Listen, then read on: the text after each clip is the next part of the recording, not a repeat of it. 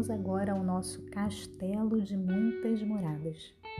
Não há vez de imaginar essas moradas, uma após outra, como em fileira, mas ponde os olhos no centro, que é a peça, o palácio onde está o rei, e considerai-as como um palmito, em que para se chegar até a parte comestível há muitas coberturas que cercam completamente o que é de fato saboroso.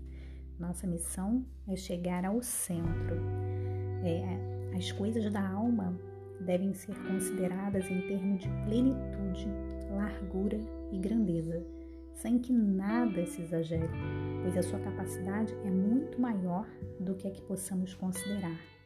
E este sol, que é Deus, está no palácio se comunica com todas as suas partes. O mais importante para qualquer alma que tenha oração, pouca ou muita, é que não é, a encurralem, nem, nem oprimam, que a deixem andar por estas moradas, acima, abaixo, dos lados, pois Deus lhe deu tão grande dignidade. Continue nessa busca. Teresa nos ensina essa busca em conhecer-te e não deixe a sua vida de oração esfriar-se. Não fique refém de sensações, apenas continue. Mas pensemos que, assim como a abelha não deixa de sair a voar para trazer flores, assim também é a alma no conhecimento de si mesma. Acredite, ela sai a voar algumas vezes, pensando na grandeza e majestade de seu Deus. Aqui ela constatará bem melhor sua baixeza do que olhando para si mesma e verá mais livre dos parasitas que penetram nas, nas primeiras peças, nas primeiras moradas, que é o conhecimento de si, e que, embora seja por grande misericórdia de Deus que exercite nisto, o mais está incluído no menos, como se costuma dizer.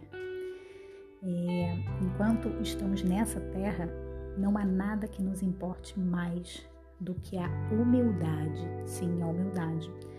E nós precisamos ter muito cuidado, porque o orgulho é, ele, ele destrói a humildade, né? É o orgulho que gera vaidade, destrói essa humildade e transfere a fé que deveríamos ter em Deus para a fé em nós mesmos. E eis que torno a dizer que é bom extremamente bom procurar entrar primeiro no aposento onde se cuida disto antes de voar até os demais. É preciso cuidar disso, pois que este é o caminho, e se pudermos ir pelo caminho seguro e plano, para que haveremos de querer asas para voar e ultrapassar fases? Pare, respire, se conheça, mesmo com dor, mesmo com medo é preciso passar por cada morada, sem atalhos, mas com muita inteireza. E a mim parece que jamais chegaremos a conhecer a nós mesmos se não procurarmos conhecer a Deus. Contemplando Sua pureza, é, veremos nossa sujeira, é, considerando a Sua humildade, a humildade de Deus. Veremos o quão longe estamos de ser humildes. Embora esta seja a primeira morada, é extremamente rica e tão grande valor tem que quem conseguir se livrar de seus parasitas não deixará de seguir adiante. Essa é uma fase difícil. A nossa alma ainda está muito embotada nessa primeira porta do castelo. E é nessa fase de embate que determinamos se iremos seguir em frente ou não. Na verdade, em todos os estados é necessário que Deus venha a nosso favor, claro, que a Sua Majestade nos conceda isso por Sua infinita misericórdia. Sempre precisamos ser alcançados pela graça dele. Havereis de notar que nessas primeiras moradas quase nada chega à luz do palácio onde está o rei. É, são sete moradas que Teresa nos explica para alcançarmos essa luz total.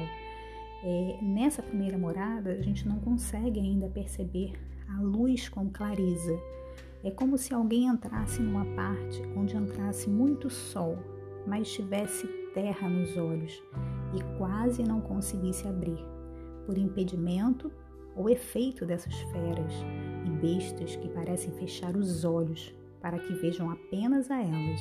É uma fase difícil, é uma porta difícil, mas necessária para chegarmos às outras.